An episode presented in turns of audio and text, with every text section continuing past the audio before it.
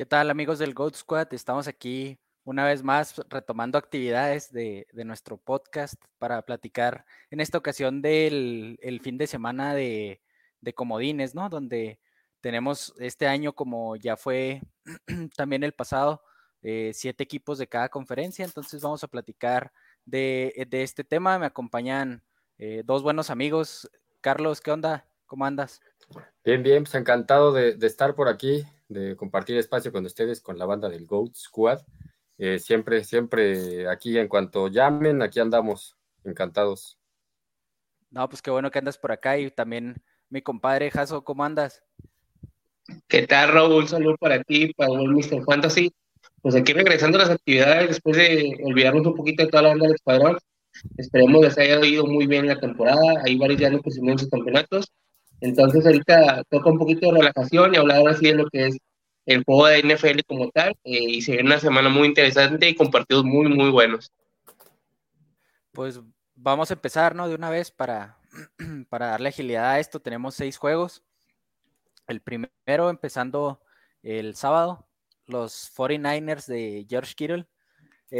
quiero advertirles que puse las fotos con, con toda la alevosía y ventaja, ¿no? Porque este equipo, no, no es de Brock Purdy, es de muchos otros jugadores antes que, que el novato, ¿no? Aquí los 49ers de, de, George Kittle contra los Seahawks que no son de Gino Smith. Gino Smith es una mentira.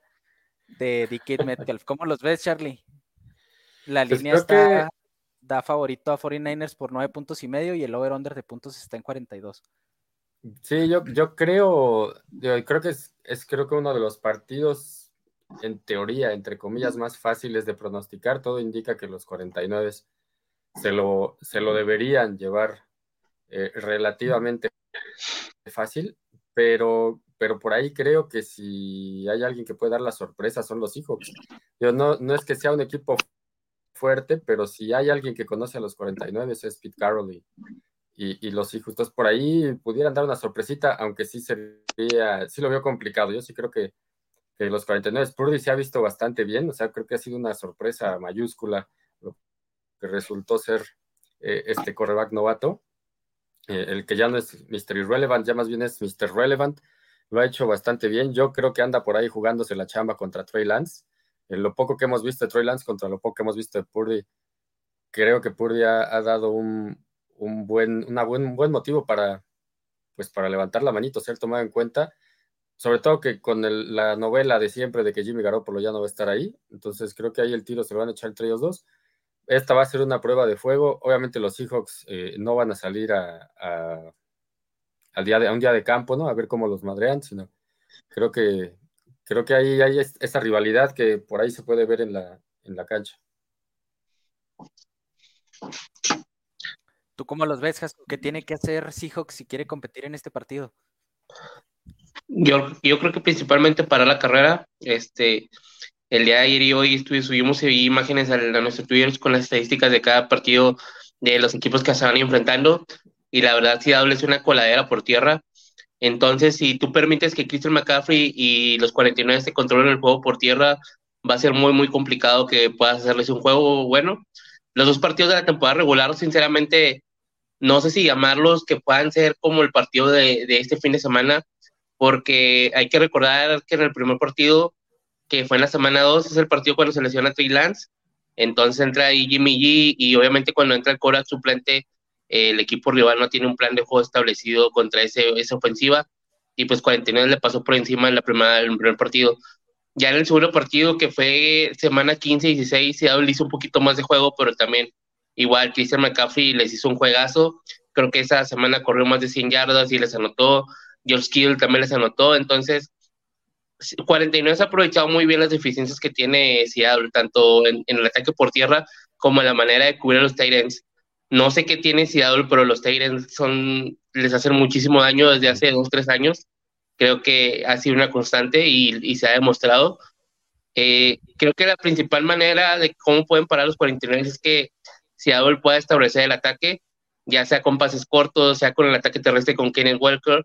Entonces es la única manera que veo que controle el reloj y puedan mantener a los 49 en, en aprietos y también obligarlos a venir un poquito de atrás, porque realmente no hemos visto a Purdy viniendo de atrás. Eh, el juego que tuvo más apretado fue contra Raiders, pero pues sinceramente pues son los Raiders. Entonces creo que hay que forzar a que los 49 y Purdy se vean un poquito en la obligación de regresar y ver cómo se, se, se, ven en, ese aspecto. Sí, estoy de acuerdo. Es, es el equipo que, al que yo le voy, no es mi equipo, el Seahawks.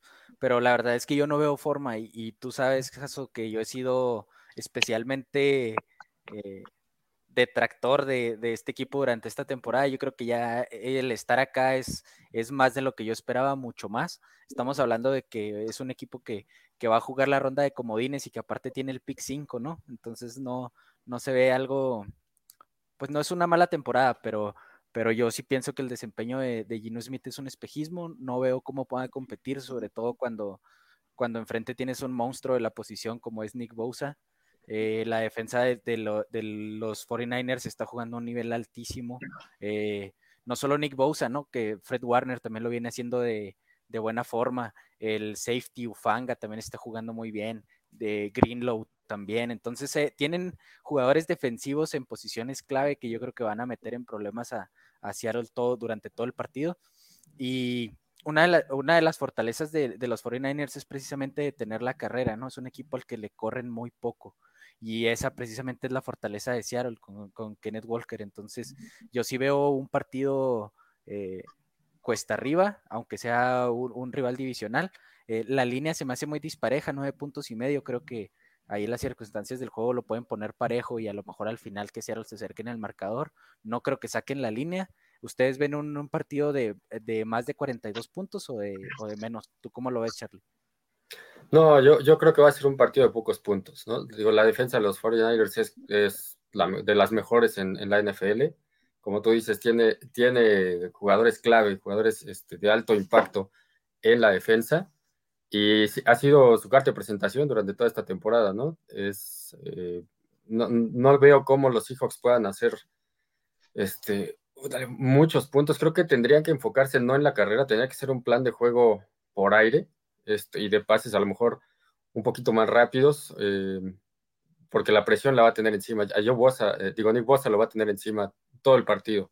Entonces, si no suelta el balón rápido Jude Smith, pues hasta los pueden blanquear, ¿no? Tienen que hacer por ahí un, un plan de juego de a lo mejor olvidarse un poco de la carrera y tratar de, buscar pases, eh, pues, pases, pases rápidos, pases profundos, lo más tiempo, el mayor tiempo posible que le puedan dar a Gino Smith y, no creo, o sea, no creo, los, los 49ers se han visto bien con Purdy, ¿no? Ya han hecho puntos, pero yo también la defensa de Seahawks tiene por ahí de repente buenos partidos, ha tenido buenos juegos, eh, y no, es, no veo yo a la ofensiva de, de 49ers, eh, digamos, espectacular. O sea, sí, obviamente tiene a Christian McCaffrey, que es una máquina de hacer puntos, una máquina de hacer yardas, pero, pero digo, si pueden marcar bien a, a, a, McCaffrey y tratar de que Purdy les gane por aire, creo que por ahí los Seahawks pudieran emparejar el partido un poquito, pero pues la verdad no, yo sí veo claramente a San Francisco ganando, pero creo que va a ser un partido bajos puntos. No sé, digo, tendría que haber una combinación o pues algo extraordinario que los, que los Seahawks anoten dos o tres touchdowns, bueno, dos, eh, rápido y que como tú dices vayan abajo en el marcador y entonces los 49ers se, tengan que dedicar a anotar.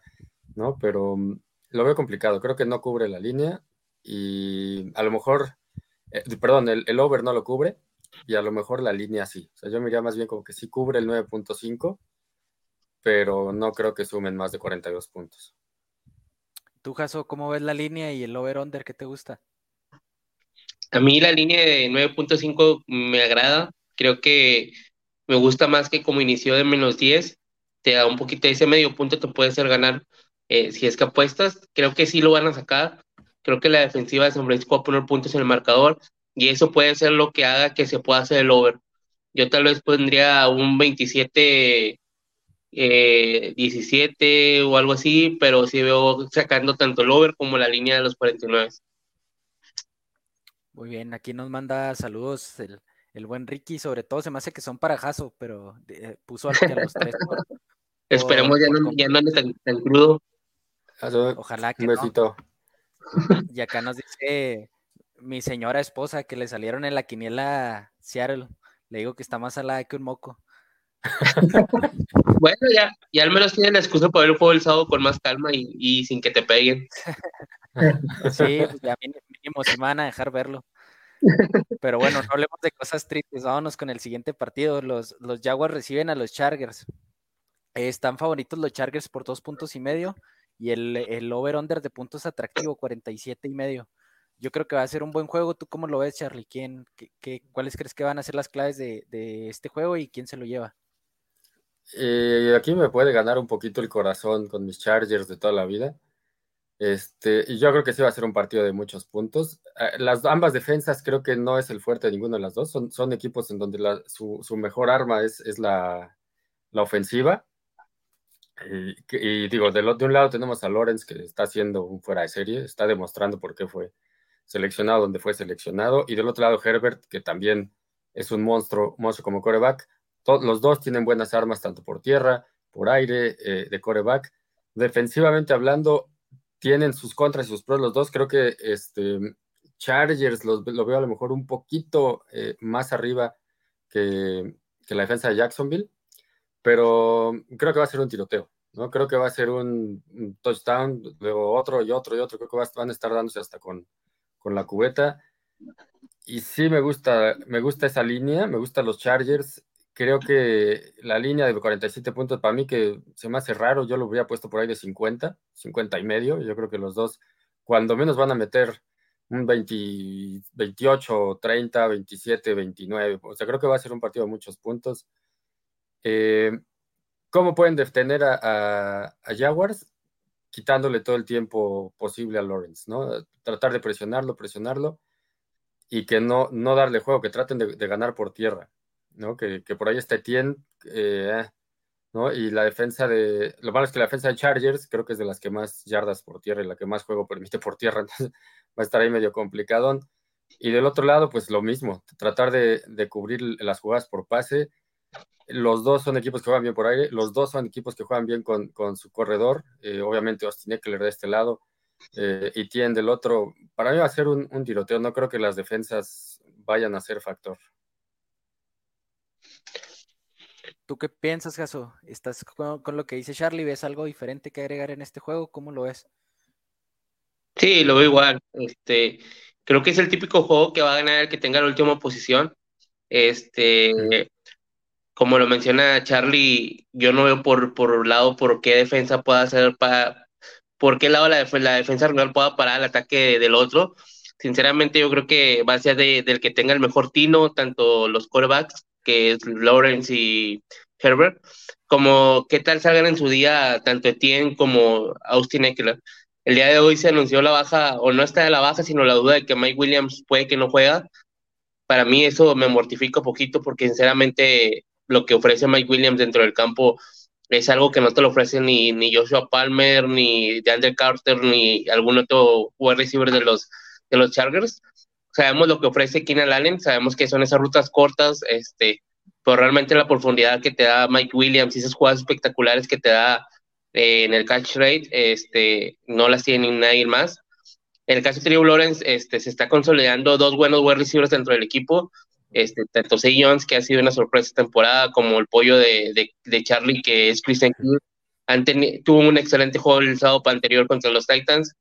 Creo que en esta semana van a volver a tenerlo porque, sinceramente, como lo menciono, la defensa de Chargers no asusta a nadie el perímetro eh, es malito, es malito, y los frontales igual. Yo creo que tanto Etienne como cualquier running que pueda trabajar por el lado de Chargers, de Jaguars, va a tener un buen partido. Y pues ni qué decir, yo creo que va a ser un tiroteo, como ya lo mencionaron, y si veo tal vez un 32 29, una cosa similar, pero sí bien, lo ganar a los Chargers y tal vez hasta la última posición, y no me sorprendería que hubiera overtime. Sí, lo platicábamos antes de, entrar a la transmisión, ¿no? Que este probablemente sea uno de los dos partidos más difíciles de pronosticar, de los que se ven como en el papel más parejos. Eh, yo creo que las claves del juego tiene que ser en el, en el partido pasado de los Jaguars contra los Titans, permitieron mucha presión.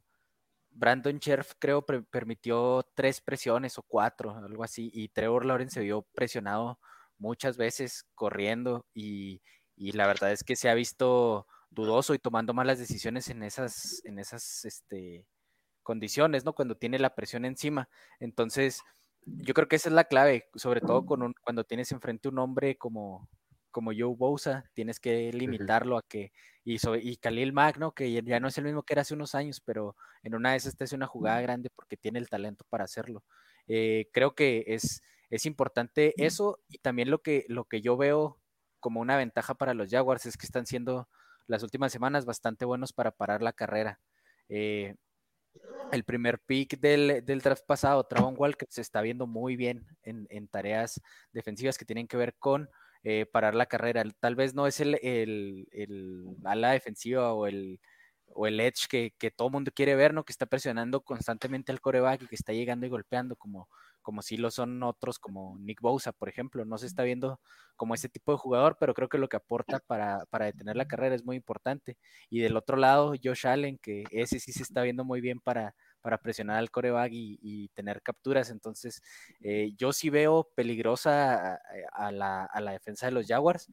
Este Tyson Campbell, el, el esquinero, también está jugando muy, muy bien. Está tiene el talento y la capacidad de secar a prácticamente cualquier receptor en la liga, aunque obviamente no lo va a hacer siempre, ¿no? Eh, si le ponen ahí una marca personal a Keenan Allen y si no juega Mike Williams, yo creo que pueden tener problemas los Chargers para establecer su ofensiva, al menos al principio, aunque con el tiempo probablemente lo, irán estableciendo. Yo también veo un juego, un juego abierto y creo que la defensa, la, clave para, para la ofensiva de, los Jaguars es que Travis Etienne funcione si Travis Etienne funciona, le van a dar el tiempo suficiente y, Trevor Lawrence va a poder ejecutar mejores jugadas. Si el, si el juego terrestre con Travis Etienne no funciona, creo que los, los Jaguars van a estar en problemas. Esa para mí es la clave. Yo quisiera decir que, veo a los Jaguars ganando porque es un equipo que a mí me gusta mucho, eh, con Doc Peterson y Trevor Lawrence manejando ese equipo, pero creo que ganan los Chargers. ¿Ustedes cómo lo ven?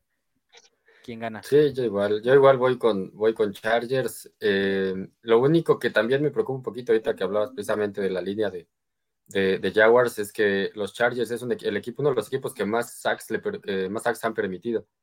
Entonces, igual, este, justo lo que, lo que acabas de decir, ¿no? Van a, va a sufrir, creo que va a sufrir Herbert eh, en este sentido. Digo, pero también Herbert, a pesar de que se come cuatro, cinco, seis sacks por partido, pues también resuelve muy bien los, los partidos, ¿no? También tiene esa arma de mi super pollo, de mi Golden Boy, Austin Eckler, que cuando, empieza la, cuando empiezan los problemas de sacks y la presión, pues es una válvula de escape muy buena, o sea, porque si le puedes dar el balón a Austin Eckler un pase corto, un pase pantalla, algo similar, y te puede hacer 20, 30, 80 yardas, ¿no?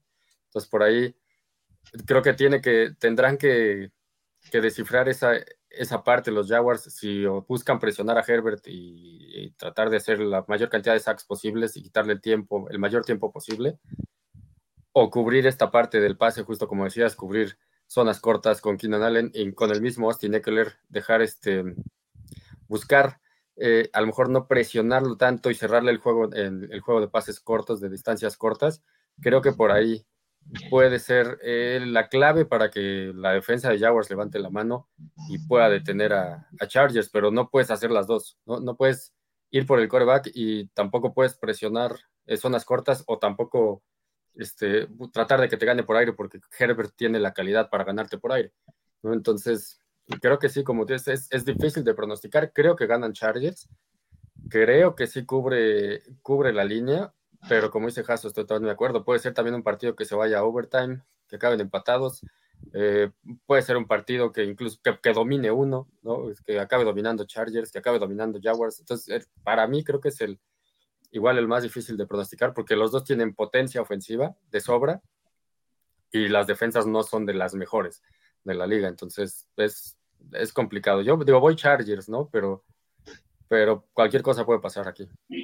¿Tú, Jaso, quién gana, Chargers o, Jaguars? Sí, yo estoy con Chargers, este, yo creo que no hay mucho que agregar, este, creo que puede ser uno de los mejores partidos de la semana, si no es que el mejor. Sí, yo también creo que, que este partido pinta para ser uno de los mejores junto con el que hablaremos y que es uno de los motivos por el que Charlie está acá, pero es hasta más adelante. Eh, esos, dos partidos son los del el día sábado. Pasamos al domingo. Eh, el domingo abren el día el partido más flojito, ¿no? desde mi punto de vista, este es el partido más disparejo de la ronda de comodines. Los Bills reciben a los Dolphins, que no va a jugar Tua Tagovailoa, tampoco va a jugar Teddy Bridgewater. Se dice que están preparando el juego con Skylar Thompson. Entonces, para mí eso es un resumen bastante claro de lo que de lo que va a ser este juego. ¿Tú cómo lo ves, Charlie? ¿Lo ves igual que yo, disparejo? ¿Gana Bills fácil? Sí, sin duda, caminando. Bueno, no caminando, pero, pero sí, digo, la línea nos sale a menos 13, ¿no? Favorito Bills. O sea, le está dando casi dos touchdowns de diferencia, pero sí, digo, la defensa de los Bills es, es, top, ¿no? Es top de la liga. Eh, trae la motivación de, de Damar. ¿no? Van a llegar este, queriendo ganarlo todo por él. Y del otro lado, no traen, no traes a tu coreback 1, no traes a tu coreback 2. La línea ofensiva está hecha pedazos. Este, incluso Tyrek Hill por ahí estaba, se, veía frustrado y comentaba que, que, de plano ese coreback no servía. Entonces, creo que, pues digo, los Dolphins ya llegaron hasta acá y pues, que es creo que como un premio de consolación, pero yo sí creo que los Bills, Josh Allen, además son, son rivales divisionales, ¿no? hay, hay una, una rivalidad de por medio que no, no van a dejar pasar este, así como, como así. Entonces, eh, los Bills traen también por ahí ese, esa espinita de no, que no los dejaron ser el, el número uno el de la americana. Entonces, por ahí creo que no hay, no hay mucho que, que, estudiarle este partido. Los Bills deben ganar sí o sí. Este, no sé si la línea, porque a lo mejor teniendo el partido resuelto tan temprano contra, contra unos Dolphins, pues ahí medio diezmados, no sé si vayan a bajar el acelerador pensando ya en el partido siguiente, pero si salen con todos los cuatro cuartos, eh, es para que cubran la línea, los over y cubran la línea de menos 13 sin broncas. ¿Tú cómo lo ves, Jaso? Creo que en este vamos a coincidir, ¿no? Es el partido más disparejo de, esta ronda de comodines. Sí, sí, completamente. Este, creo que le quita mucho espectáculo el tema de que no esté Tua. Hay que recordar que hace poco medio de un mes, este, Tua hizo un buen partido en Búfalo. Este, tuvo a los Bills ahí complicándolos hasta la última serie en, en un partido que todos pensaban que iba a ser muy, muy disparejo también, pero que que realmente tú da ese plus para que los Dolphins sean, sean mejores. Realmente creo que ahorita la afición de Dolphins está valorando a Tua después de todo lo que le han dicho. Se dan cuenta de lo, que, de lo valioso que es para, para ellos eh, Tua. Pero sí, pero no, no hay mucho que decir. Yo creo que la ofensiva de la mano de Josh Allen, este, este Dix y ahí los demás, no quería mencionar al innombrable de, de Davis, este, pero sacan la chamba, yo creo que ponen, se van al descanso por más de 20 puntos, y no es que mínimo 17 puntos, y como dice Charlie, pueden bajar un poquito el acelerador en el cuarto cuarto, y tal vez esa línea de ir ganando por 20 se acerque ni te la, te la tumben, pero yo, yo aquí sí aplicaría que yo no veo a Dolphins ni metiendo 14 puntos porque sí va a ser muy, muy complicado. Sí, yo, yo comparto lo que, lo que ustedes dos dicen. Este, pues creo que coincidimos, ¿no? Vemos claramente ganar a los Bills. Eh, aquí te, te, dejaron dos comentarios, bueno, uno, Jaso. Eh, dice, dice el buen OJ que, que, le, que tú dices que los Bills son el mejor equipo de la, de la historia de la NFL, NBA, Liga MX, Champions League y todas las categorías de No, lo, lo, único que se mencionó acá, mi compadre Dramas, es que dijimos, hoy también, hoy también vi un tweet también que te pone a pensar un poco de que qué le ha aportado el 7 a los playoffs. Realmente a los playoffs no le ha aportado nada ser el sembrado 7 en los 2, 3 años que lleva eso, pero realmente le ha metido eh, emotividad la última semana entre varios equipos. Caso como esta temporada fue en la americana, en el caso de, de Pats, eh, Miami y Steelers. Realmente estuvieron los tres partidos a las 12 del mediodía este, con esa intriga de quién iba a clasificar. Yo mencioné que cualquiera de esos tres que clasificara, yo creo que Bill será el favorito hasta por doble dígito para cualquiera de esos tres equipos. Digo, pero para mí Buffalo no es ni el favorito de la americana. Yo, yo todavía veo a, a Kansas y a Cincinnati por encima de Buffalo. Sí, imagínate, yo creo que sin ese séptimo sembrado no había forma de que alguien estuviera viendo un Jets contra Dolphins que iba 6 a 3 en el último cuarto, ¿no? Exacto, sí, sí, de acuerdo. eh, era un partido que estaba malísimo y pues aporta eso, ¿no? Y aparte, pues a nivel negocio, pues más NFL, más vistas y todo. Entonces, yo creo que va por, por ese lado. Dice el buen OJ que, que si la línea es la misma que la final de la, del, del college football, significa que los vistas van a 365. Ese está bueno, ¿no? Porque luego, luego andamos ahí diciendo, no, pues vean, vean eh, colegial, no solo es NFL, y luego prendes la tele en la final y ves espectáculo hay mucha raza que dice, no, pero eso lo veo el, fútbol americano en México porque quedan bien disparejos y siempre ganan los mismos. Oye, yo creo que después de lo de lunes, yo creo que hay que saber valorar lo que tenemos porque sí, qué excepcionante. Yo sí, lo al medio tiempo ya fue que ya, o sea, desde el primer cuarto ya sabías quién iba a ganar. Sí, yo, yo, también lo quité, me puse a, archivar las ligas redraft de, este año y a, repartir los equipos de Dynasty en los que ya no quiero seguir. Pasamos con el, con el siguiente partido, es el de, el de la tarde del domingo. Eh, los Vikings reciben a los Giants. Este también creo que se puede poner bueno. Eh, los Vikings están favoritos por tres puntos y el over-under está jugosito, 48 puntos. Eh, ¿Cómo lo ves, Charlie? ¿Quién gana en este partido? ¿Quién te gustaría que ganara? Porque ahí veo uno de los rivales divisionales de tus, de tus amados Cowboys. ¿Cómo lo ves? Este, creo que va a ser opinión impopular con los pitufos. Voy con los pitufos.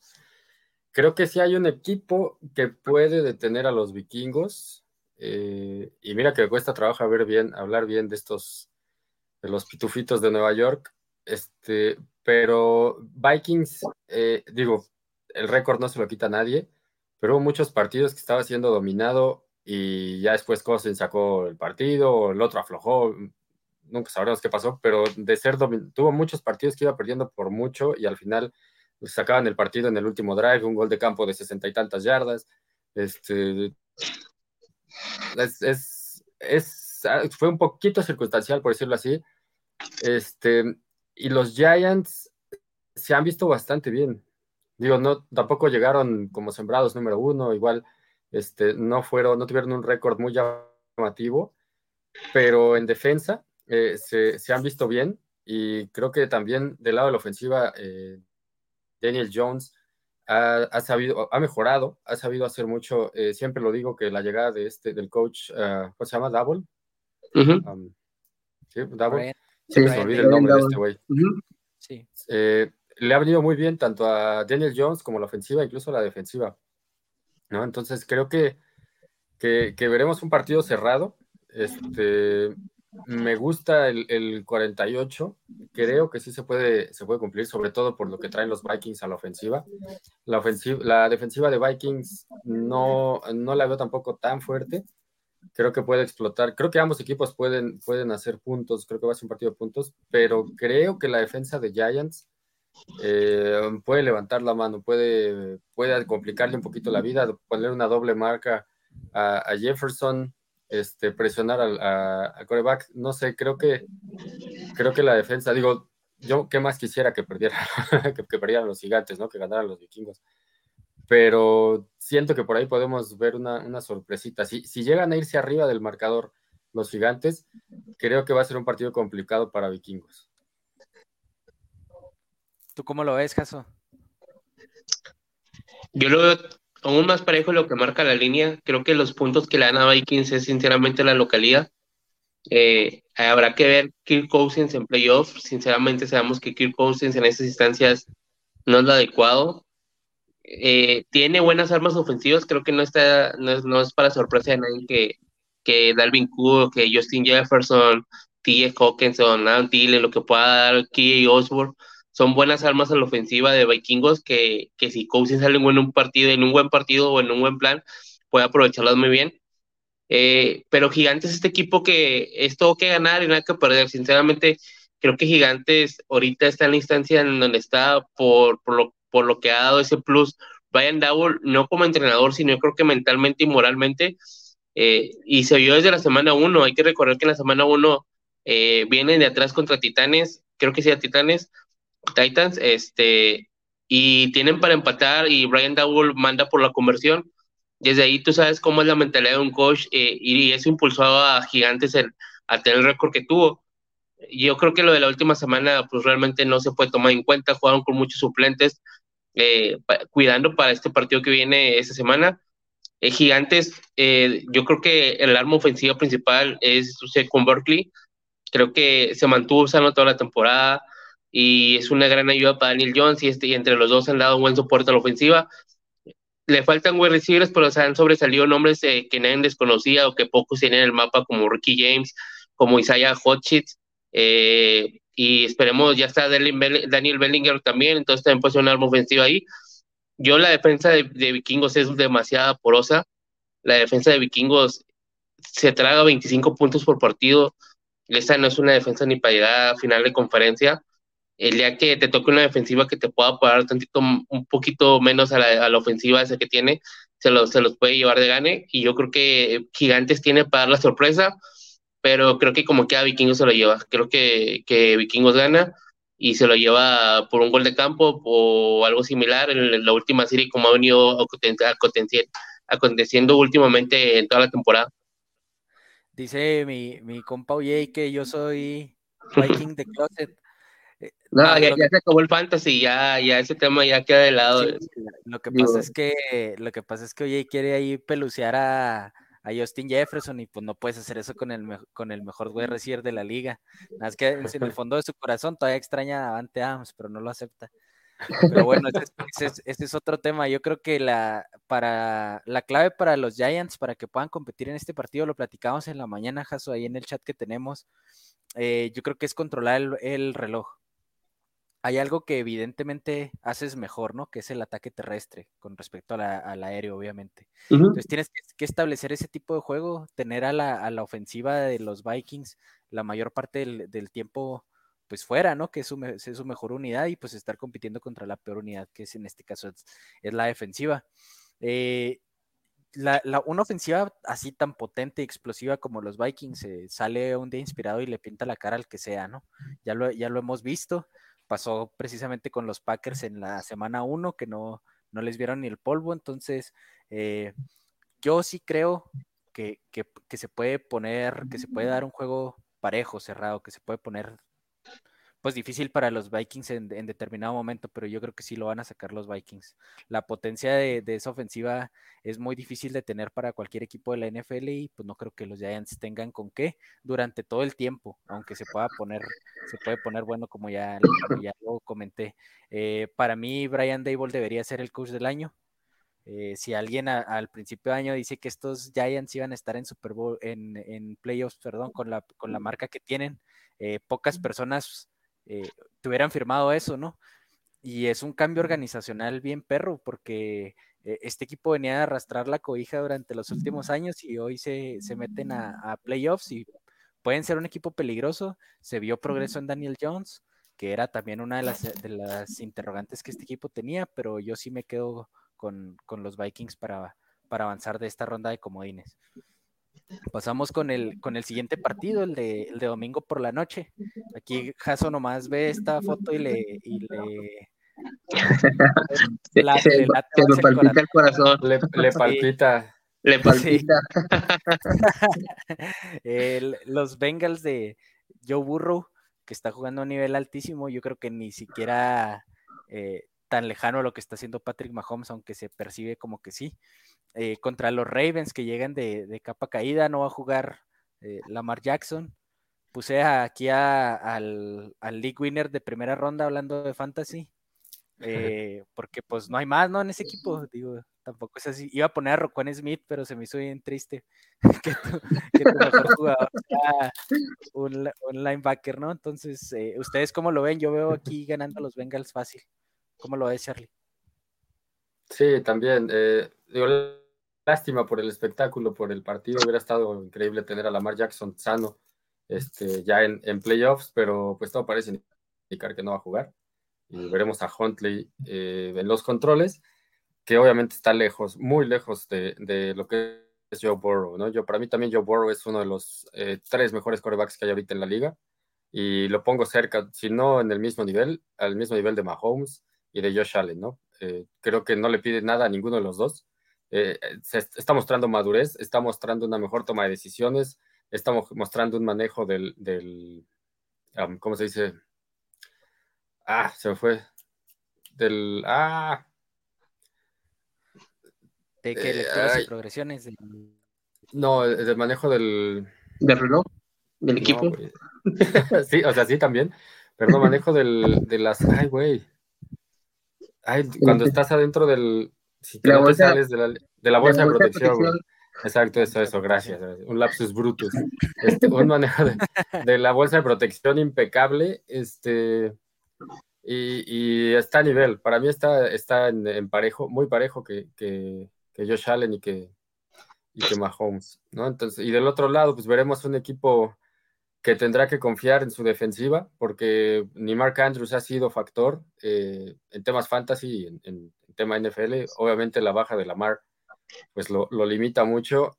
Y como tú dices, su mejor jugador ahorita es Roquan, ¿no? Roquan Smith, que, digo que eso puede ser a lo mejor lo que pudiera darle un, voto de confianza a los Ravens, que la defensa salga en plan grande, que Roquan Smith salga en plan grande y mantenga raya a Burrow, pero no, o sea, hasta ahí, ¿no? Digo, Burrow también te puede resolver, a lo mejor lo vas a frenar este, un cuarto, pero no creo que puedas frenarlo cuatro cuartos a Joe Burrow. Entonces yo también sí creo que, que, que los 9.5 están bien, se cubren.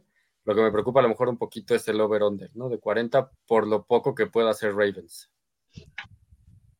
Sí, se me, se me hace bajo. Yo creo que sí lo pueden cubrir, pero ¿tú cómo los ves, Jesús? Nomás tranquilo cuando hables de los Bengals. Creo que históricamente eh, la defensiva ha sido el fuerte de Ravens durante muchísimos años. Creo que desde que tengo noción de, de, toda la NFL, creo que siempre la, defensiva ha cargado con ese equipo. Eh, ha sido campeones con pruebas que la verdad decías no, no, no tienen con qué, salvo ese año espectacular o esos playoffs espectaculares que tuvo un flaco, pero realmente para mí flaco era un coreback promedio. Eh, podemos pasar desde Roy Lewis hasta ahorita lo que hizo Patrick Quinn, pero sinceramente los linebackers y la, y la, la defensiva ha cargado con ese equipo todos estos años. Eh, creo que va a ser complicado, como lo menciona Charlie, que la defensiva le aguante cuatro cartas a Yuburro, le puedes aguantar tres, pero sinceramente, si, ve, si es un partido apretado, no lo va a ganar eh, Ravens. Está la duda de que si es Conklin el quarterback, según esto no va a ser, y es este otro, creo que se apellida Williams, o Smith, ya ni me acuerdo. Todos los coreos se piden Williams Smith. Este, pero va a ser el tercer coreback que, sinceramente, pues lo acabamos de ver el domingo anterior, pues es de promedio malito, este, y todavía va, a ser muy importante el apoyo que le puedan dar eh, Edward, J.K. Dobbins, Kenan Drake y cualquier otro, otro corredor que esté en el backfield. Pero pues sí, con las armas que tiene, no tiene wide receivers, este, eh, para que le apoyen. Mark Andrews, la verdad, sinceramente, yo no culpo a Mark Andrews, yo creo que también lo del coreback le pesa demasiado a él. Entonces iba a ser complicado. Y pues, ¿qué hay que decir de los Bengals? Yo creo que Bengals tiene una de las unidades ofensivas más, más importantes de toda la NFL. Para mí creo que debería estar entre las primeras tres ofensivas de la NFL eh, en calidad de jugadores. No podría decir números porque sinceramente no lo están pero lo que te puede producir Joe Burrow con John Mixon, T. Higgins, Jamar Chase, Tyler Boyd y hasta Hayden Hurst es demasiado potente para que lo aguantes todo un partido y lo aguantes menos en un tiroteo. La verdad fue una lástima el partido que nos perdimos. Este, creo que era lo más cercano a un Super Bowl o a una final de conferencia, pero yo creo que lo sacan a, flote los Bengals. No, no podría decir que decir fácil, porque al final de cuentas no deja ser un partido divisional y se conocen hasta las sencillas entonces creo que lo saca el Bengals, pero tengo dudas de la línea de 9.5 y el over yo creo que sí lo pueden hacer. Yo creo, yo creo que Bengals tiene el potencial de poner 28 puntos en el marcador y también veo que le puedan meter 14, entonces ahí con eso cumpliría la línea. Sí, yo también lo veo más o menos así. Yo creo que, eh, pues sí, hubiera estado increíble ver este partido con, con, las condiciones en las que puede llegar a estar cada equipo, ¿no? Eh, en, los Ravens la, lesión de, Lamar Jackson y de Rashad Bateman. Creo que son dos hombres importantes que pueden eh, aportar mucha más explosividad a esta ofensiva, porque yo la he visto cuando ellos no han estado, pues bastante, bastante débil, ¿no? La, la, ofensiva. Eh, creo que también otro punto a resaltar, y, y, quiero, quiero tocarlo en este punto porque estamos hablando precisamente de los Bengals, es que todos hablamos de, de, de Joe Burrow, de Yamar Chase, de T. Higgins, de Tyler Boyd, de Joe, de Joe Mixon, pero la defensiva de los Bengals no es mala, ¿eh? y creo que llegan en mejor momento que el año pasado. Entonces, para mí los Bengals es uno de, los equipos más peligrosos para, para, los que se los topen en estos playoffs y, y, la verdad es que yo sí creo que es, que es un equipo que le puede ganar a cualquiera. Así, eh, yo sé que a lo mejor no les interesa, ¿no? Pero los Bengals son mi gallo de Super Bowl, así desde ya. Yo creo que los, estos Bengals tienen para, para ganarle a, Kansas y a, y a, Bills. Y sobre lo que decía Charlie, eh, yo creo que, que Joe Burrow es mejor coreback que Josh Allen pero esa es mi opinión. De acuerdo también.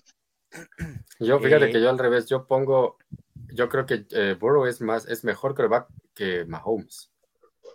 A Josh Allen lo pongo parejo, pero si lo pongo, si pondría, o sea, si tuviera que catalogar, si mi vida dependiera de ponerles un orden, sí pondría yo Josh Allen, eh, Joe Burrow y Mahomes. No, yo, yo los pondría Mahomes, Burrow, Josh Allen. Sí. Pero, eh, pues bueno, ese será otro, un tema que tocaremos en, otra ocasión. Todos, todos vamos con Bengals aquí, ¿verdad? Sí, de acuerdo. Sí. Y ahora sí, se, viene, lo bueno. ¿Te acuerdas que, comenté al principio que, que, las fotos las puse con alevosía y ventaja? Yo, veo a un Tom Brady celebrando y a un, y a un Lam triste. ¿Cómo es este partido? No, ni cerca. Ni cerca, ni cerca. Yo digo, Brady no, hemos visto la mejor de Brady, lo mejor, la mejor versión de Brady este año. Creo que al contrario, hemos visto, me, arriesgaría a decir que hemos visto la peor versión de Tom Brady este año. Este, ha, ganado partidos muy, muy circunstanciales. De hecho, eh, pasó con un récord apenas eh, empatado de 8 con 8. O sea, ni siquiera fue que pasó con un récord ganador, ¿no? Eh, y muchos de esos ocho partidos ganados, cuando menos tres o cuatro, los tenía perdidos y los ganó por una interferencia de pase en la, en la yarda 20, eh, un fumble eh, en, la última, en la última ofensiva del equipo rival, un fumble que le da el pase con un gol de campo. Entonces, la, la ofensiva de, de, los Bucaneros, los Buccaneers, para los puristas, no, no ha sido tan explosiva. Digo, el último partido que hizo Mike Evans 14 touchdowns, eh, no es lo que vimos en toda la temporada. Eh, y, del otro lado, eh, los Cowboys, el último partido, tampoco es lo que vimos toda la temporada. Probaron por ahí este, posiciones diferentes. Este, llegan sanos, se recuperan varios jugadores importantes en la línea ofensiva. Eh, creo que los Cowboys, incluso en el partido contra Bucaneros, tampoco fueron dominados en la fecha 1, que también fue la primera semana. Tampoco podemos juzgar a todos los equipos con lo que pasa en, las, en la primera semana. Eh, yo sí creo que, que, la defensa de los Cowboys va a levantar la mano, tiene que levantar la mano y no permitir jugar a Brady. Eh, de un lado, Micah Parsons, del otro lado, no sé si va a estar Lawrence o quién vayan a estar del otro lado regresa también Leighton Banderich y con eso ya puedes eh, darle un poquito más de libertad a Micah Parsons para que vaya a presionar, eh, teniendo a Banderich eh, ya como un linebacker este, seguro atrás. Entonces yo sí creo que la defensa llega bien.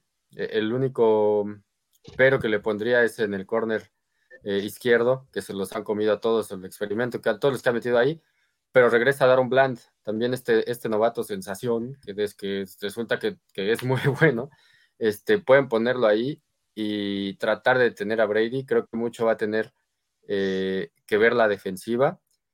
Y, y, ofensivamente hablando, los Cowboys, eh, Lamb, este, por más que tiene, tenga carita triste aquí en la foto, está, se está convirtiendo en un jugadorazo. Yo sí lo tengo como uno de los wide receivers top hoy en la liga. Y Dak Prescott, por ahí me ha aventado este, varias discusiones familiares, tiktokeras, digo, perdón, este, twitteras y whatsapperas y demás de que, de que sí, Dak Prescott es el, el coreback más interceptado, ¿no? Sí, tiene, tiene muchas intercepciones, pero mucho también ha sido el tipo de juego que han, que han querido usar, ¿no? Que arriesgue más el balón, que busque más pases largos, que, que busque lanzar, no tanto correr. y gran parte de esas intercepciones no han sido culpa de Dak, ¿no? Que al final son intercepciones se van a la estadística y, pasa, ¿no? Pero creo que, creo que sí, los Cowboys, para mí, no creo que vayan a pasar caminando. O sea, no creo que vaya a ser un partido en el que Cowboys vaya a dominar y vaya a ganar por 14 puntos. O por, no, o sea, creo que sí va a ser un partido cerrado porque la defensa de Tampa también este, tiene lo suyo. Este, pero, pero mientras puedan establecer el juego terrestre, los Cowboys que pongan a correr a Ezequiel Elliott, a Tony Pollard, que los dos están sanos el día de hoy, este, creo que por ahí pueden pueden ganar el partido, pueden, pueden manejar mejor el partido y le puede abrir espacios a Dak y a CD Lamb, este, Michael Gallup, por ahí T.Y. Hilton también resultó funcional para algunas jugadas, para, para estirar el campo. Entonces, eh, por ahí creo que puede ser la, la, la llave para, para ganar a los Buccaneers. Obviamente va a ser el partido con el que más estrés voy a ver, el partido que no quiero ni pronosticar, este, y del otro Brady, del otro lado Brady, el juego terrestre de Brady, eh, bueno, el, juego terrestre de los bucaneros puede decir que no existe, ¿no? No hay, no hay, no es uno, no es su fuerte. Entonces puede, puede dedicarse la defensa a presionar a Brady y cuidar eh, a Keenan, perdón, a, a, Mike Evans y a Goodwin y, tratar de que eh, Lawrence y Micah Parsons se dediquen a frenar la carrera y a y a detener a Brady, ¿no? A tratar de cazarlo. Y, por ahí ahorita la, línea defensiva de los Bucaneros no está al 100, no es la mejor que le ha tocado a Brady, así que este, por ahí puede, puede ser donde se resuelva. La línea de 45 puntos eh, me gusta, creo que sí podemos ver este, cuando menos un 24-23, un 27-24, y con eso ya se, se, cubre, y sí creo que los Cowboys ganan este, entre 3 y 6 puntos. ¿no? Creo que tienen que poner mucha atención en no entregar el balón, este, bajarle las intercepciones y evitar al máximo el fumble, ¿no? porque todos los equipos quisiéramos, pero ahí va a estar la clave, no darle el balón a Brady. Acá nos dice el buen Jonathan Jiménez que yo creo que, va más acercado al, punto que va a defender Jaso. El lunes gana el gol. ¿Cómo lo ves, Pura el hombre, hombre. No, mira, Charlie dio el punto clave al final de todo, mira. Yo entiendo que las intercepciones son parte del juego, pero todo puede ser preventivo. Tú no puedes forzar pases, tú, tú aquí es prevenir errores. y entiendo que varias de las intercepciones de edad que fueron pases que sus mismos jugadores las tenían en las manos y se las quitaban o cosas similares, pues también hay que prevenir eso. Este, en estas instancias, dos intercepciones, la verdad es muy, muy complicado ganar, ganar un partido con dos intercepciones. Digo, pocos lo pueden hacer, eh, si no es que algunos nada más. Pero creo que voy a hablar primero de Dallas. Para mí, Dallas ofensivamente es un equipo muy bueno. Tiene una buena línea ofensiva, tiene un buen receiver espectacular que sinceramente a mí me cayó la boca este año, no porque pensara que fuera malo, sino porque no pensé que era tan bueno. Este, sí, la, este, sorprendió y la verdad, sinceramente sorprendió a partir de semana 5, semana 6, porque había empezado un poquito lento, pero entra Cooper Rush y despierta y Dak lo mantuvo. Para mí, sí, Lamb ahorita yo creo que es un top 10 de la liga. Eh, en el caso de Michael Gallup, después de la lesión no se vio mucho. Eh, estaba este muchacho, el 85, que se llama Wilson. ¿Se llama Wilson? No, no, Brown. No, no, Brown, pero. No, Brown, que también empezó muy bien y se vio un poquito a la baja. Llegó T.Y. Hilton y también ha tenido sus jugadas espectaculares porque son espectaculares de largo yardaje. Este, principalmente, y qué decir de Tony Pollard. Para mí, Tony Pollard es el mejor running back que tiene el equipo ahorita. Este, sé que también es una opinión un poquito impopular, pero Tony Pollard es mucho mejor que sí que el Elliott. Este, y es una buena ofensiva. Este, y defensivamente, pues ni qué decir. Este, creo que los frontales eh, son muy buenos, eh, los linebackers también. Este, los corners pues tienen al mejor corner de la nación, según ellos. También un poquito complicado. Puedes ahorrar que según ellos. Eh, es muy bueno, es muy bueno, pero sinceramente creo que Dix, o sea, puede tener a Evans, pero las armas ofensivas, ahora sí hablando de Tampa, son muy interesantes. Para mí, ¿qué decir de Brady? Pues no puedo defenderlo porque les puedo decir que soy Brady Lover, pero pues se ha visto la peor, la peor versión de Brady esta temporada y estoy de acuerdo con Charlie que ha ganado partidos que no tuvo que haber ganado. Este, el partido, más, o sea, los más recientes que tengo aquí en mente es el de Nueva Orleans, no tuvo que haberlo ganado. Hay otro partido también que lo gana con 40 segundos. son partidos que salen una cada 10 años, pero todas le salen a él, no sé por qué. pero dicen lo de presionar a Brady, sí, sí, sí lo pueden presionar, pero ese escape que siempre tiene con Rashad White y Leonard Fournette es, es muy bueno. Eh, creo que va a ser muy bueno que puedan estar ahí en el escape siempre. Y Godwin de alguna manera siempre logra desmarcarse. Este, creo que va a ser muy interesante ese tiro de la defensiva de Dallas contra la ofensiva de Tampa Bay, porque creo que ahí está el tiro principal, en qué tanto la defensiva de Dallas puede tener a esa ofensiva que para mí sí es explosiva, pero que ha estado jugando muy mal. Sinceramente, eh, Tampa creo que por nombres puede ser una ofensiva top 12 sin problemas. La y la defensiva de Bucaneros sí es muy, muy, muy mala. Quitándolo tal vez a, los, a los linebackers que son White, este... Y la Bonte David. Y David, creo que todos los demás son malitos. Este, el perímetro no existe. Para mí, yo creo que Dak debe de aprovechar eso. El perímetro de Bucaneros es muy, muy, muy malo. Este, entonces creo que ahí puede aprovechar Dak, pero principalmente yo creo que el partido va a estar más en manos de la defensiva que, en las manos de Dak. Y la verdad es mejor así, porque forzar a Dak a quererte ganar el partido, creo que no puede, no creo que es una buena solución. Sí, yo, yo veo más o menos el juego, pues estamos que estamos de acuerdo en que es uno de los mejores juegos de, esta ronda, ¿no? Creo, que pinta para ser un buen partido. Estoy de acuerdo con casi todo lo que dijeron. Nada más con Charlie dijo, tienen que poner a correr a Ezequiel Elliott y yo no estoy seguro que, eso se le pueda llamar correr lo que Ezequiel Elliott hace hoy. Mejor le decimos trotar.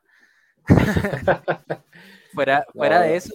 Eh, maltratar a los defensivos, quiso decir.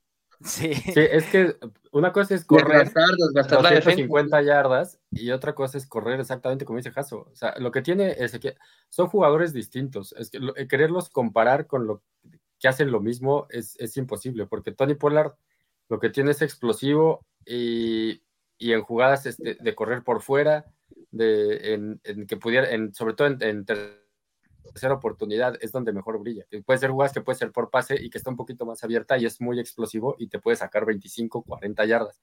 Y lo que tiene Ezequiel Elliott, aparte, eh, bueno, uno de sus fuertes es, es cobertura, es, es, es bloqueo. Entonces te da esa parte de bloqueo para darle tiempo a Dak Prescott que lo va a necesitar, ¿no? Y aparte es, corredor de poder, ya no es un corredor. Este, ya no es explosivo. Explosivo que te va a dar una, ya, no es, ya no es ese jugador, este, pero sigue siendo un jugador, un corredor fuerte, un, corredor que, te la, que va a estar lastimando la línea defensiva este, una y otra y otra vez hasta que se canse. Y es lo que ha funcionado bastante bien eh, en los Cowboys. Este tándem, este, Ezequiel Pollard, eh, ha funcionado muy bien precisamente porque son dos, dos corredores totalmente distintos, ¿no? Un, un, corredor de poder, de corto yardaje, este, línea de gol, que es Ezequiel Elliott, y un corredor explosivo de jugadas grandes eh, que te puede jugar también por aire y regalarte un, pase pantalla, un, pase rápido de 50 yardas, ¿no? Que es, que es Pollard. Entonces, lo que me decía es que no, no es que pongan a correr Ezequiel Elliott nada más, ¿no? O sea, sí, que lo pongan a correr para lastimar la línea y que lo pongan a correr también a Pollard. O sea, que usen mucho el juego terrestre que tienen los Cowboys, que juntos eh, es, es, una, muy, una muy buena combinación y les ha funcionado cuando los dos corredores, cuando los dos corren, tienen sus 14, 15 toques cada uno eh, que pueden dominar esa parte del juego y hacer que las defensas bajen a tratar de cubrir a Ezequiel, tratar de cubrir, cerrar el espacio a Pollard y dejar el juego, como dice el caso de Dak contra el perímetro de, Tampa, con, con CeeDee Lamb, con Gallup, con T.Y. Hilton. ¿no? Creo que esa, va a ser la clave del partido para que pueda ganar los Cabos. Aquí pregunta el, el bueno Jay, entonces este año sí es el bueno. A huevo. Siempre, siempre. Todos los años, todos los años, todos los años. No es mi culpa que sus equipos tengan que, que, su año sea uno cada 25. O sea, nosotros podemos creer que cada, cada año es nuestro año. y el buen Andrés Rivera dice, la clave está en que Dak no salga en modo playoffs, con eso Dallas está del otro lado. Eh, bueno, yo, yo, quiero mencionar dos cosas que para mí son importantes. Eh, si bien eh, ya, ya comentaron ustedes que no es la mejor, la mejor versión que hemos visto de Brady en este último año, eh, la ofensiva creo yo que le ha faltado poder en el ataque terrestre a la de los Buccaneers. Eh, no se han visto dominantes como el año pasado si fue Leonard Fournette. Ahora este Este año no ha sido así. Una de las claves que yo veo a favor de Buccaneers es que la línea ofensiva ha ido recuperando salud. Eh, uno de los linieros Jensen y Tristan Wirfs por fin están sanos, no estuvieron sanos la mayor parte de la temporada, entonces creo que eso es, algo importante y a, destacar de, estos Buccaneers. Aparte, pues tener a Tom Brady siempre será eh, pues una ventaja, ¿no? Eh, la experiencia que tiene, eh, cómo gestiona el equipo, los compañeros. Creo que la debilidad de estos Buccaneers es el cocheo y, eso les puede jugar eh, en contra en este partido. Yo sí veo un partido muy cerrado. Eh, otra de las cosas que quiero remarcar es que a Dallas le hace falta un wide receiver 2, eso no lo podemos dejar pasar por alto, ¿no? O no un wide receiver 2, pero otro jugador que pueda hacer jugadas, porque T.Y. Hilton es una en un partido, a lo mejor dos, ¿no? Pero ya no es aquel, aquel jugador que te estiraba el campo constantemente y te ganaba la, espalda y, que siempre explotó bien su mejor característica, que era la velocidad. Sí, Lam se desarrolló y dio el salto de calidad este año, pero a, esa ofensiva le falta algo más, o sea, eh, medio cubren eso con el desempeño de Tony Pollard, pero sí creo que, que les hace falta eh, otro wide receiver que pueda establecer condiciones. Y la defensiva ha venido a menos, como dice Charlie, recuperan a, dos piezas importantes, pero también la realidad es que la defensiva ha venido a menos. Entonces yo creo que este partido se les puede, se les puede indigestar a, los Cowboys. Eh, pero la verdad es que a mí se me hace muy difícil de pronosticar. Si, si, si tuviera que decir quién gana, me quedo con Brady porque no voy a ir en contra de Brady. Ese es mi argumento. pero, pero sí veo que es un, partido muy, muy parejo. Tú sí dices que ganan los Cowboys, ¿no, Charlie? Sí, yo no puedo decir que, no ganan los Cowboys. ¿no? no puedo, aunque quisiera, no puedo. Pero sí, tratando de ser, tratando de ser objetivo, yo sí creo que los Cowboys este, pueden ganar. También hay que recordar que los Cowboys solo perdieron cuatro partidos en, en la temporada, bueno, cinco, ¿no? Con este último partido que prácticamente sacaron a probar, a, a, hacer algunos experimentos, ¿no? Pero que jugaron, la verdad, este último partido a medio gas, porque Washington no se jugaba nada y los Cowboys no cambiaban nada, si ganaban o perdían el partido, iban a seguir siendo el quinto, el quinto sembrado. Entonces, esto fue más como. Fueron al mismo tiempo que los otros, ¿no? Sí, sí cambiaba. Sí, no, pero bueno, habría que creer que San Francisco iba, le iba a ganar a Arizona. Ah, no, o sea, imposible. Dile algo, Charly, dile algo, te, te, está haciendo un montón. Está bien, está bien, déjalo. Está, aprendiendo apenas. acá nos, pregunta el, el, buen Jonathan Jiménez, si, cree, si Dallas pierde, los ven despidiendo a, a, McCarthy, ¿tú cómo lo ves? No, no, sería un error. Yo creo que se queda también. Sí. O sea, digo, ahí lleva dos, dos temporadas seguidas con 12-5, bueno, 12-4, 12-5. Entonces, o sea, no, es, no es como que lleva, pasó de milagro o tuvo dos temporadas perdidas y esta apenas calificó como tercero. O sea, la verdad es que, pues está viendo bien. A quien sí me gustaría que mandaran como head coach a cualquier otro equipo y que ya se vaya a Dallas es a Kellen Moore. Creo que se le acaban las... O sea, no, no se le ven ideas, o sea, no se le ve un, un playbook este, un poquito más desarrollado, no se le ve una jugada sorpresa, dejaron de usar este, los play actions, que es lo, que mejor saben hacer o sabían hacer los Cowboys con Dak, usar el play action, no se ha visto, ¿no? Entonces, ese sí me gustaría que se fuera, pero yo creo que McCarthy este, deberían conservarlo, igual que, que, que este, que Quinn sería también un error dejarlo. Eso, te iba, a decir, ¿no? Que, que en, este, en este ejemplo tú dices, a mí me gustaría que, se vaya Kellen Moore. Yo creo que el que se va a ir va a ser Dan Quinn con una, va a cubrir una vacante head coach. Pero podría, ojalá no, ¿no? O sea, ya rechazó una el año pasado, pues ojalá. Todo va a depender hasta dónde lleguen los Cowboys este año. Dice el bueno Jay que te comprometas a algo si este año no es el bueno. ¿A qué vas a comprometer? Dile que te vas a dejar la cabellera, Me, me rapo. ahí está, ahí está el compromiso de. Ahí está, me rapo. solamente para repasar mis, mis favoritos para avanzar en esta ronda de comodines de, lo que inicia el sábado, eh, creo que avanza Chargers, avanza. Eh, ¿Cuál es el segundo? San Francisco. Eh, San Francisco. Avanza Bills, avanza Cincinnati, ¿Cuál se me está escapando? Vikings. Y, y yo sí creo que avanza Cowboys.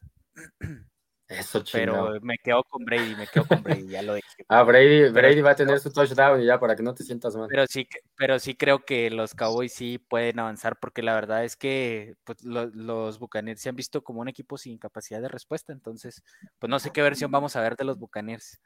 a mí no me preguntaron, pero va a pasar Tampa. No, pues a eso voy, a eso voy. O sea, sentido, compadre. no, yo creo que creo que pasa Tampa. Digo, después no tiene mucho que hacer contra, contra Filadelfia, pero pasa Tampa. Eh, voy Vikingos, voy Bills, eh, voy Chargers y voy 49. Ah, bueno, los Bengals, obviamente. ¿Y tú, Charlie? Repasando los tuyos. Este, yo voy prácticamente igual. Voy Bills, voy Bengals, voy Chargers. Y de este lado voy, obviamente, Cowboys. Voy, este... ¿Cuál es el otro? Giants. Sí, ahí voy Giants. Giants ahí voy por, por, los Giants. 49ers, ¿no? Y sí, 49ers. Creo que sí. Los Giants sí me gusta. Creo que pueden, creo que pueden dar ahí la sorpresa. Creo que son los únicos que pueden dar la sorpresa. Yo creo que los que más me gustan para dar la sorpresa son los Jaguars, pero es imparcial. es que sí está bien parejo. Es que sí, ese sí yo lo veo muy parejo. O sea, creo que no sería sorpresa que ganara Chargers y no sería sorpresa que ganara Jaguars. No, creo que los dos. cuál, sería el Super Bowl que quisieran? O sea, que les gustaría más que fuera. A mí, el ideal, Bills contra Cowboys. Me, volvería loco. Para mí, yo, a, mí, yo creo, sinceramente. No, quieres, quieres. El de creer, ah. que ahorita vemos el de creemos. El que quiero es eh, Bengals contra Eagles. A huevo. y, yo creo que va a ser Kansas 49. Y yo creo que va a ser Bengals 49. Híjole, yo, yo sí creo, yo es que yo sí creo que puede llegar, que pueden llegar los Cowboys. Y del otro lado creo que pueden llegar los Bills. yo, yo, creo que los Chargers le pueden ganar a Kansas City. Este, no, no lo veo imposible. Y los Bills le pueden ganar a, Cincinnati. Y de ahí, pues sí, llegando Chargers Bills, creo que sí los Bills pueden ganarle a, a los Chargers un poco más fácil. Entonces, para mí yo sí creo que el que creo y quiero puede ser Bills contra, contra Cowboys. Ese Cowboy sí está muy fan, Charlie, la neta. Es que, sí, mira, si, si, pasa, si pasa lo que dijimos, o sea, va a ser duelo divisional, Águilas contra. Va a ser Águilas contra, Cowboys. Y los Cowboys, el último partido que, que, se, que se enfrentaron, ganaron los Cowboys. ¿no? O sea, y, y se conocen igual de pe a pa los dos. Pero creo que, que, Es que no los vimos, en, partido, no los vimos en, ningún, en ninguno de los dos partidos completos, porque pues en Filadelfia faltó Dak y en Dallas faltó Jalen Hurts, entonces también es un poquito, eh, no podemos sacar una certeza de algo porque pues no lo vimos. Sí, sí, sí exactamente. Yo quería que este partido, que este último partido sí, llegara como que, la catapulta de una u otra cosa. Así ahí se va a ver, ¿no? Este, de todas maneras, Minshew no lo hizo mal, o sea, creo que Minshew lo hizo bastante bien. No, pues fue el mejor cumplió. Que jugó. ¿no? Y, creo que de ahí que tanto hubiera cambiado Hertz, quién sabe, ¿no? Igual, este, igual el primer partido, que tanto pudo haber, lo hizo muy bien Cooper Roach, pero qué tanto pudo haberlo cambiado a o empeorarlo, pues también va a La diferencia del, primer partido de Águilas contra Cowboys es que Cooper Rush entregó el balón tres veces, o sea, tuvo tres intercepciones. Y la diferencia en puntos no fueron 21 puntos ni 14, fueron solamente 9. O sea, se tradujo en solo tres goles de campo. Entonces, sí, que era, y de este lado, era cuando mejor estaba jugando la defensiva de los Cowboys. La defensiva de los Cowboys estaba a tope, ¿no? Entonces, ahorita, eh, lo único, lo que me da esperanza es esto, ¿no? Que la defensa de los Cowboys llegue sana, eh, que, llegue completa, que no se vaya a lesionar nadie en el partido contra Bucaneros, que todo quede bien y que pueda llegar completo contra, contra Águilas, ¿no? Digo, los Águilas tienen una semana de descanso que les va a servir para descansar a todos sus jugadores. Está, recuperando jugadores que no tuvo desde la fecha 7, entonces eso va a ser muy caliente también para, para Filadelfia, recuperar todos sus jugadores y demostrar el nivel que traía en las primeras 5 o 6 semanas, va a estar muy, muy cabrón ese equipo. Sí, está, está fuerte. Creo que también eh, algo que ya para terminar, eh, creo que los Cowboys pueden limitar a Mike Evans, pero no sé si tienen con qué limitar a Chris Godwin en el slot porque es un alfa en el slot, entonces eh, creo que no hay el personal en los, en los Cowboys para limitar eso. pero pues ya veremos, ¿no? Son partidos que se, que se tienen que jugar y pues tiene que salir un ganador. Eh, entra, la, la, parte más entretenida de la NFL, los playoffs. No sé si tengan algo más que agregar ya para despedirnos, Charlie. Este, no, pues eh, como siempre, un placer, un gustazo estar aquí con, con ustedes. Siempre es muy divertido, muy ameno hablar de lo que más nos gusta. Este, y si me gana el corazón, no quiero, no me hablen el lunes. Este, por favor, no, no me etiqueten, no digan nada, a menos que ganen los Cowboys. Así, ahí sí los espero a todos los que nos hacen perdiendo el primer partido de los Cowboys en playoffs. ¿Y tú, Jaso, algo más ya para terminar? No, pues a disfrutar ahora sí, este, olvidarnos un poquito del teléfono porque pues con la temporada fantasy estás atento con el teléfono, que si esto, que si el otro. Ahora sí puedes estar tranquilamente echándote tu cervecita y tu botanita sin importar que si este no hace puntos o que no hace puntos.